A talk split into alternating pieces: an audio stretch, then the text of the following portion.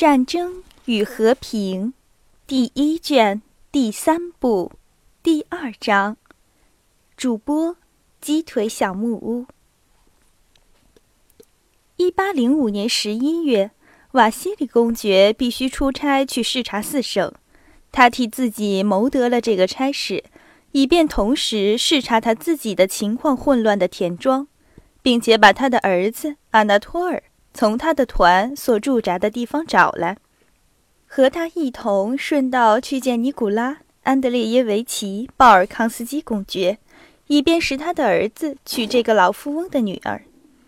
但在出差和办理这些新的事务以前，瓦西里公爵必须和皮埃尔把事情解决。皮埃尔近来确实整天在家，即是在他所寄居的瓦西里公爵的家里。在艾伦面前显得可笑、兴奋、愚笨，像恋爱的男子应有的那样，但是还没有求婚。这一切都是很好的，但这件事儿应该解决。瓦西里公爵有一天早晨带着忧愁的叹息声向自己说：“觉得皮埃尔是那么欠他的情。”哦，基督保佑他！在这件事上却做得很不好，年幼轻浮。好，上帝保佑他。瓦西里公爵想，满意的感觉到自己的善良。但是这件事应该解决。后天是辽丽娜的秘密日，我要请几位客人。假如他不明白他所应该做的事儿，那么这还是我的事儿了。是的，我的事儿。我是他的父亲。在安娜·帕夫洛夫娜的晚会之后，那个睡不着觉的兴奋的夜里，皮埃尔断定了和艾伦结婚是不幸福的，他应该逃避他，并且走开。可是，在那个决定的一个半月之后，皮埃尔还没有离开瓦西里公爵的家里，并且恐怖地感觉到，在别人的心目中，他和他的关系是一天比一天深了。他不能恢复他从前对他的看法，他不能离开他，并且觉得这是可怕的，但是他却必须和他缔结自己的终身大事。也许他可以控制他自己，但是瓦西里公爵家没有一天没有晚会。假使皮埃尔不愿破坏大家的兴致，不愿辜负大家的期望，他便不得不到场。瓦西里公爵在那些少有的居家的时候，常常走过皮埃尔身边，向下拉他的手，漫不经心地把他刮光的有皱纹的腮伸给他吻，或者说：“明天再见。”又或者说：“来吃饭，不然我就看不见你了。”再或者说：“我是为你留下来的。”等等。但是，虽然在瓦西里公爵为他留下来的时间里，他并没有向他说过两句话，皮埃尔却觉得自己不能够辜负他的期望。他每天向自己说同样的话。总之，应该了解他，并且弄明白他是什么样的人。是我从前错了，还是现在错了呢？不，她不愚蠢，不，她是顶好的姑娘。他有时向自己说。他从来没有做过错事，他从来没有说过愚蠢的话。他说话很少，但他所说的总是简洁而明了的，所以他不愚蠢。他从来不害羞，现在也不害羞，所以她不是坏女子。他常常在他面前开始说出自己的考虑或思想。每当他回答他时，或者是用简短的随口说出的意见。表示他不感兴趣，或者是用沉默的笑容与目光，极具体的向皮埃尔显示出他的优越。他认为一切的谈论和这种笑容比较起来都是胡说八道。他是对的。他总是带着高兴的、信任的、单单对他而有的笑容和他说话，在那笑容中有比那一向装饰他面孔的。对一般人的笑容更加重要的东西，皮埃尔知道，大家只等待他最后说一句话，跨过某一条界限，并且他知道，他迟早要跨过这条界限。但是，一想到这个可怕的步骤，便有某种不可了解的恐怖袭击他。在这一个半月之间，他觉得自己被拖得越来越接近这个令他惧怕的深渊。在这个期间，皮埃尔向自己说了上千次：“但这是怎么回事？需要决心？难道我没有决心吗？”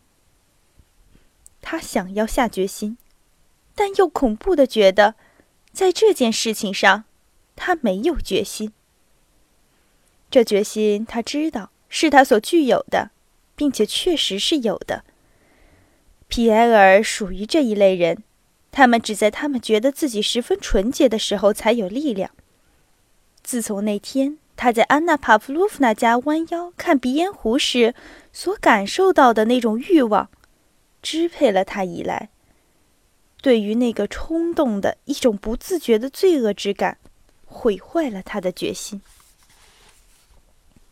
在艾伦的命名日，瓦西里公爵家里像公爵夫人所说的，在最亲密的亲戚朋友的小团体吃夜饭。所有的这些亲戚和朋友都体会到，过命名日者的命运就要在这天决定。客人坐下来吃夜饭了。库拉基娜公爵夫人，这位肥胖的、从前是美丽的、庄严的夫人。坐在了女主人的位置上，在她的两边坐了最尊贵的客人，一位老将军和他的妻子，和安娜·帕夫洛夫娜·舍里尔。在桌端坐着较为年轻的次要的客人，还有自家的人，皮埃尔和艾伦也并排坐在那里。瓦西里公爵没有吃，他带着愉快的心情绕着桌子走动。时而在这个客人旁边，时而在那个客人旁边坐下。他向每个人说点很随便的、愉快的话，指出了皮埃尔和艾伦，似乎他没有注意到他们在场。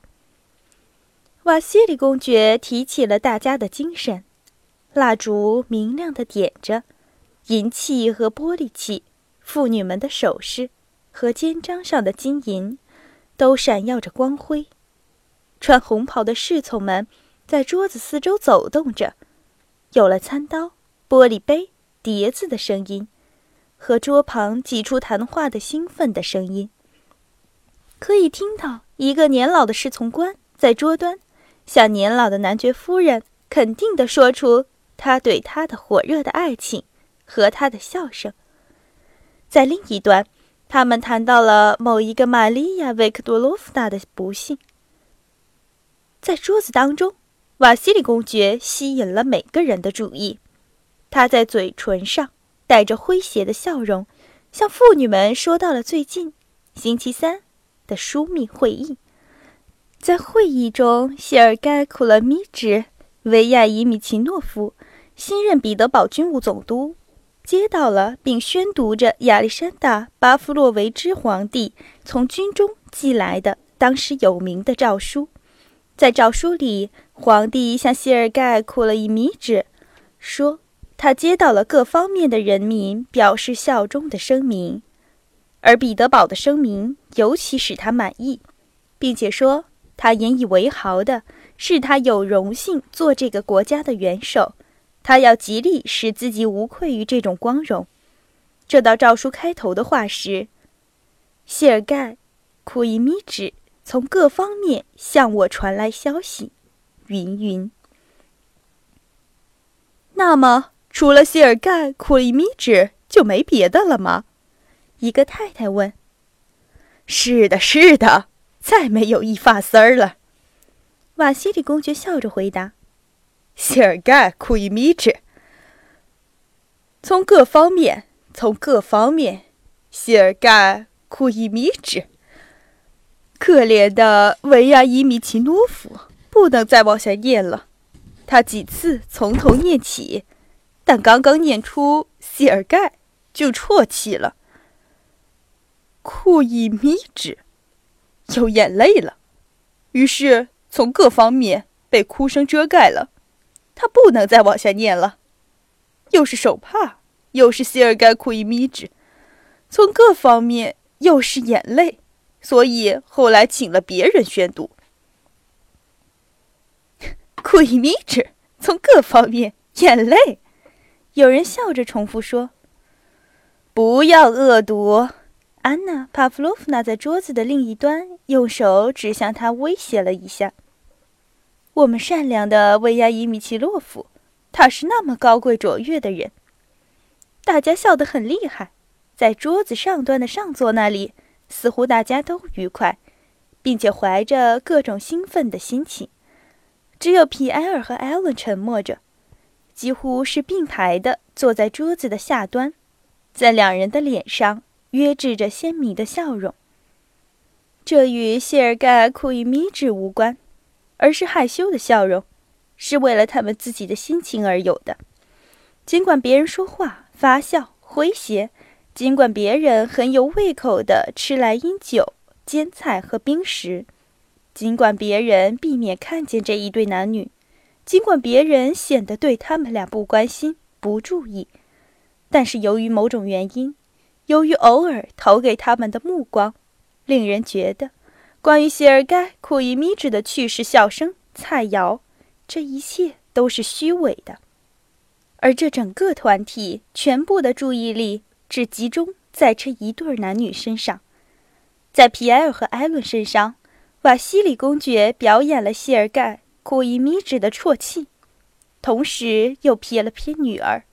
而当他发笑的时候，他脸上的表情说：“是了，是了，情形很好。今天一切都要决定了。”安娜·帕夫洛夫娜为了我们的善良的维亚伊米奇诺夫，用手指威胁他。但在他此刻向皮埃尔瞥了一下的眼睛里，瓦西里公爵看出了他在祝贺他的将来的女婿，祝贺他的女儿的幸福。老公爵夫人带着愁闷的叹息向邻座的妇人敬酒，并且愤怒地看了看女儿，似乎这一声叹息是说：“是的，现在我同你什么都没有了，只有吃甜酒了，我亲爱的。现在是年轻人的幸福的那么大胆而旁若无人的时候了。我所说的一切是多么愚蠢啊！”好像我对他发生兴趣似的。外交官望着爱人们的幸福的脸，想着：“这才是幸福。”在那些维系这个团体的无关重要的琐屑的人为的兴趣之中，加进了美丽、健康、年轻男女互相倾慕的单纯的感情。这种合乎人情的感情。压倒了一切，并且凌驾在他们的一切做作的低语之上。笑话是不愉快的，新闻是无趣的，而热闹显然是做作的。不但他们，而且在桌旁侍候的仆役们都似乎感觉到同样的心情，并且望着美人艾伦和她的容光焕发的脸，望着皮埃尔红色的、肥胖的、幸福的、不安的脸。竟忘记了他们的任务，似乎烛光只集中在这两个幸福的脸上。皮埃尔觉得他是全体的中心，这个地位使他又高兴又难受。他好像是一个专心注意在某种事情上的人，他没有弄清楚、明白的看见、了解或听见任何东西，只有不连贯的思想和现实生活的印象。偶尔在他心中突然的闪过，所以一切都完了。他想：这一切是怎么发生的？这么快？现在我知道了，不是为他一个人，不是为我一个人，而是为了所有的人。这是不可避免的，要实现的。他们都那么期盼这个，那么相信，这是会实现的，以至于我不能够，不能够令他们失望。但是这件事儿将要如何实现呢？我不知道。但是，这是要实现的，一定要实现的。皮埃尔想着，望着正在他眼前闪耀的肩膀。